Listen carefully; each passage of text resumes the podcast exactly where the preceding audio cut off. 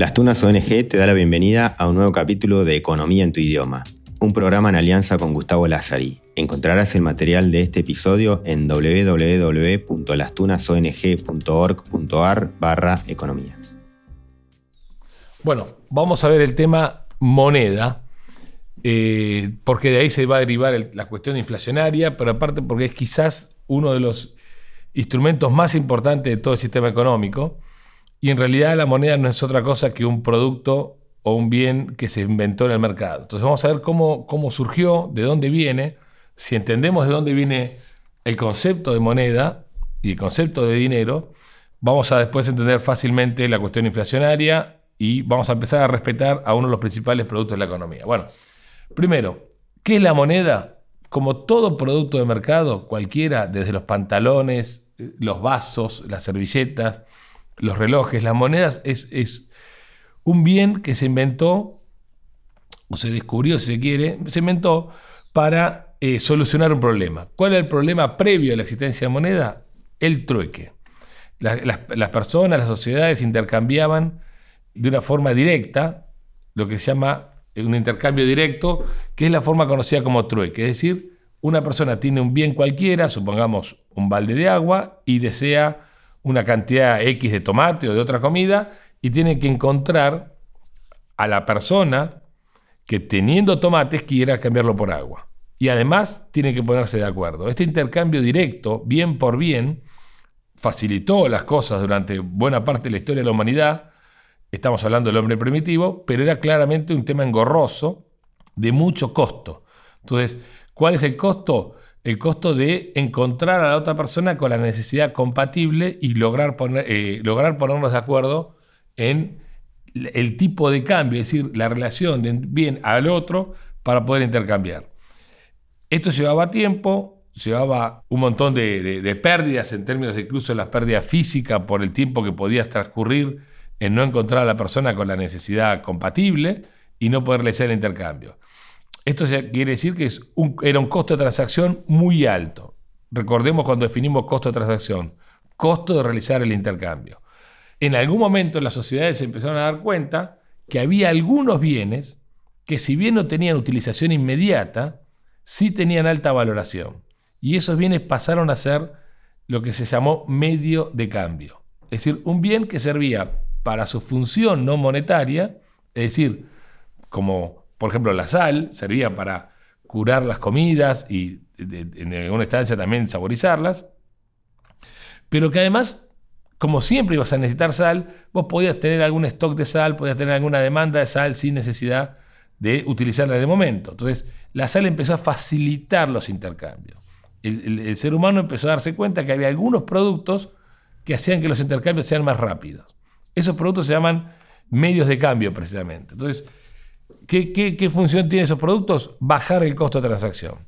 Así las sociedades empezaron con un proceso de selección espontáneo. Sin darse cuenta, empezaron a utilizar sal, y de ahí viene la palabra salario. Empezaron a utilizar vacas, y de ahí viene la palabra pecuniario. Empezaron a utilizar maderas, lo que había en abundancia y, que era común al uso cotidiano de cualquier familia, distinta hacia la región. Carbón, en algunos lados empezó a utilizar telas, especias. Entonces, el, mundo fue utilizando distintos bienes como medios de cambio. El proceso de selección empezó a requerir que en algún momento se utilicen medios de cambio cada vez más perfectos. ¿no? ¿Por qué? Porque unas necesidades que tienen estos, bienes es que sean generalmente aceptados, es decir, que todas las personas lo quieran, por algún motivo X, generalmente por su uso no monetario, que sea relativamente homogéneo, y ahí empezamos con que la sal es, mejor medio de cambio que las vacas, porque las vacas una puede ser más flaca, menos flaca, más, vieja, menos vieja, más huesuda. Es decir, hay que se puede hacer, pero hay que lograr nuevos costos, hay que incurrir en nuevos costos para homogeneizarlas. Entonces, que sea un bien naturalmente homogéneo era muy importante. Que sea fraccionable, porque un bien no fraccionable no facilita los cambios menores. Yo les comento como anécdota, en algún momento le pregunté a los chicos de, una, de un curso universitario por qué el boleto colectivo hoy no se pagaba con vacas, ¿no? Y uno me dijo porque no entra en la maquinita, de la, en la ranura de la moneda. Bueno, no era justamente lo que buscaba, como, pero dio, una, dio la sensación de por qué no no se puede fraccionar un animal como, como, una vaca cuando se utiliza como medio de cambio. Y además que tenga alto valor por unidad de volumen, es decir, que con poco, con poco volumen pueda hacer una transacción importante. Ahí la sal tiene un problema. Sal es muy barata, entonces comprar una propiedad con sal es mm, imposible, muy difícil. Quizás comprarla canjeándolas por vacas es más fácil, quizás comprarla canjeándolas por piedras preciosas es más fácil, pero las piedras preciosas tienen el problema de la divisibilidad. Y en algún momento las sociedades llegaron a los metales preciosos. Empezaron a transaccionar con cobre, plata y oro. El economista no pregunta por qué. La realidad es que el oro, la plata y el cobre son bienes generalmente aceptados, ¿no? Por su uso ornamental, quizás por su uso industrial, por su uso en algunos casos para hacer instrumentos de precisión, no sé. No, no, no, no recuerden las primeras expresiones, cada cual tiene un trip en el bocho. El economista no pregunta por qué las cosas están en la cabeza de la gente. El dato objetivo es que el oro es muy demandado, se utiliza como reserva de valor por su uso monetario, pero además la gente lo quiere porque lo quiere, punto. Entonces, el oro empezó a ser una buena moneda. Es generalmente aceptado, es relativamente homogéneo, es muy homogéneo, es durable, un tema no menor para, para para algo que va a servir como medio de cambio, es perfectamente fraccionable, no tan perfecto como monedas actuales que en algún momento hablaremos, como, como de pronto el Bitcoin, pero es perfectamente, es muy fraccionable y tiene alto valor por unidad de volumen. La gente empezó a transaccionar con oro. El oro, empezó a ganar la competencia entre esos bienes que, que hacían las veces de medio de cambio. Claramente es mejor que el carbón, es mejor que las vacas, es mejor que la sal, es mejor que la tela, que la seda, que todos los bienes que se utilizaron, tacos de madera en algunas comunidades, etc. Pieles. Fíjense cómo el dinero es una mercancía, hago un paréntesis, que en los campos de concentración de la Segunda Guerra el cigarrillo era el dinero. Entonces, eh, después vamos a ver que cada vez que, que, venían ayudas humanitarias a los campos de prisioneros, los precios subían adentro del campo hasta que se fumaban los cigarrillos y los precios volvían a bajar porque bajó la expansión monetaria. Eso ya lo vamos a ver. La cuestión es que había otro costo transaccional, que también es importante. Habrán visto en las películas que las personas van con piedritas de oro y tienen que llevar sus balanzas, sus, lupas para examinar la calidad del oro, eh, lo muerden, le ven alguna impureza que puedan tener. Obviamente esto dificulta las transacciones. ¿Qué inventó el mercado? Lo que se llama la moneda.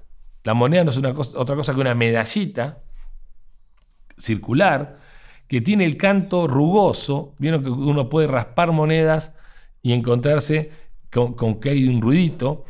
Ese canto rugoso no es, de, no es ornamental, no es decorativo, es para darle calidad a esa medalla. La moneda, tiene dos caras, obviamente.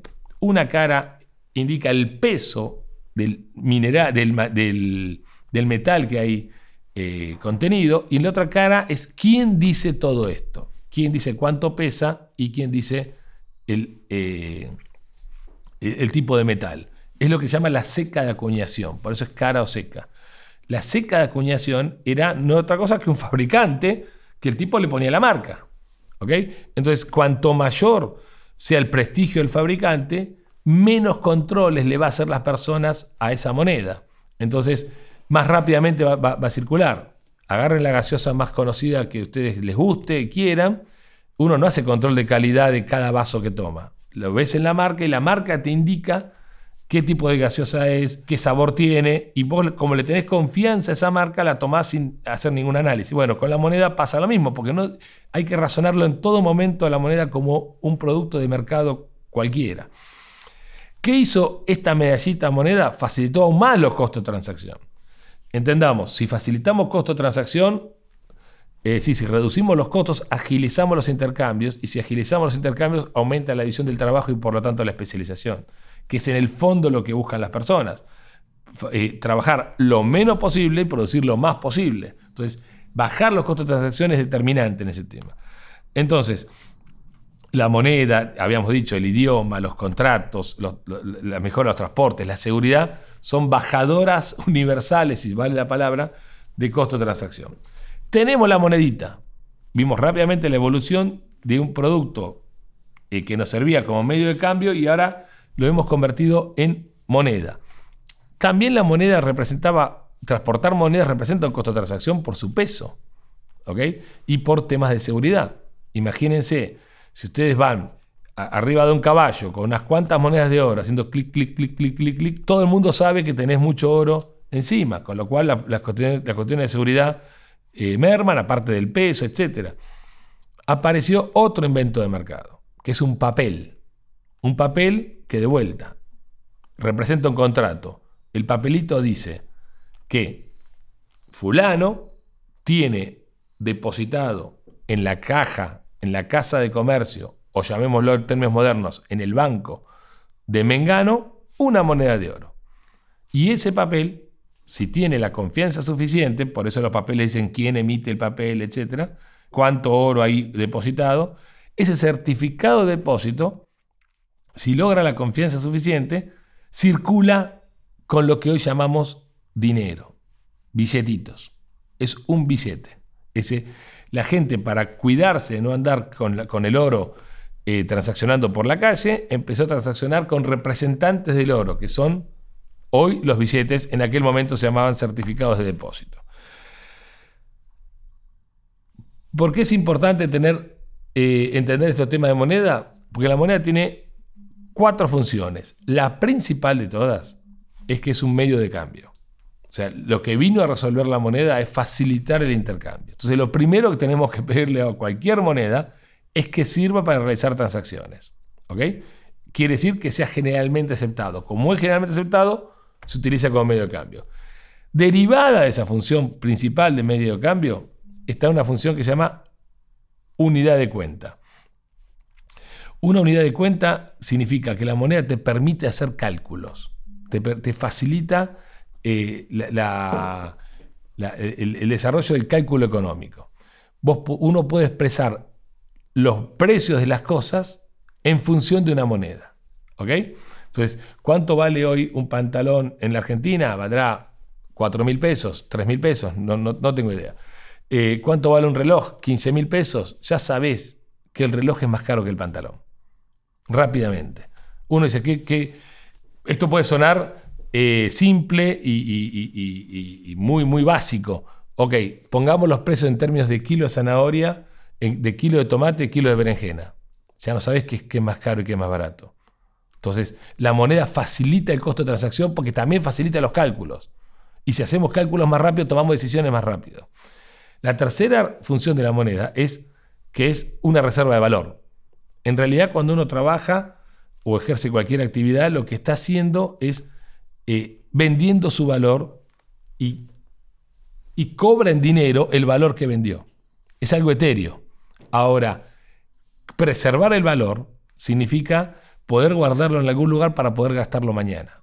Por eso la cuarta función es patrón de pagos diferidos. Puedo diferir pagos expresándolos en moneda. Difícilmente pueda diferir pagos expresándolos en vacas, porque la vaca se te puede morir, o podés reservar valor en sal. ¿Vieron esa costumbre que tenemos que decimos que no apoyar, dar la sal en la mano es mala suerte? Por eso la gente apoya el salero antes de dárselo a otra, esas cosas. Eso deriva de esta situación. Antes la sal, en, el momento que se pagaban los, salarios con sal y, las cosas se transaccionaban con sal, se transaccionaban con sal en formato de piedra. Entonces, la transferencia de la propiedad era cuando uno apoyaba la piedra de sal en una mesa, si después se desgranaba, yo ya la había apoyado, ya había transferido la propiedad. Si alguien la, agarraba y se, le desarmaba en la mano, ya era problema del otro propietario. Por eso quedaba difuso eh, de quién era el problema, de quién era la culpa, quién tenía el costo, cuando la sal se pasaba de mano en mano. Es una, tradición que derivó en eso. Pero ¿a qué voy? Preservar el valor en algo que no es una buena moneda es no preservar el valor. Entonces, por eso, vamos a después, eso lo vamos a analizar cuando veamos los problemas de inflación que es precisamente que la moneda pierda valor. Es como que pagar salarios en sal o pagar un, servicio en agua con los brazos abiertos, entonces los dedos abiertos. El agua se difunde. Bueno, tenemos presentado el problema. El problema era el trueque. La, la moneda vino a resolver el problema del trueque porque es un medio de cambio generalmente aceptado. No descubrimos rápidamente la moneda, lo que descubrimos era que había bienes que hacían esa función. Eh, y de esos bienes ganaron tres metales, oro, plata eh, cobre. Y además apareció un nuevo problema, que era cómo lo transportamos, cómo lo medimos, cómo lo miramos la calidad. Por lo tanto, aparece la medallita, la moneda que nosotros conocemos como monedita. ¿Ok?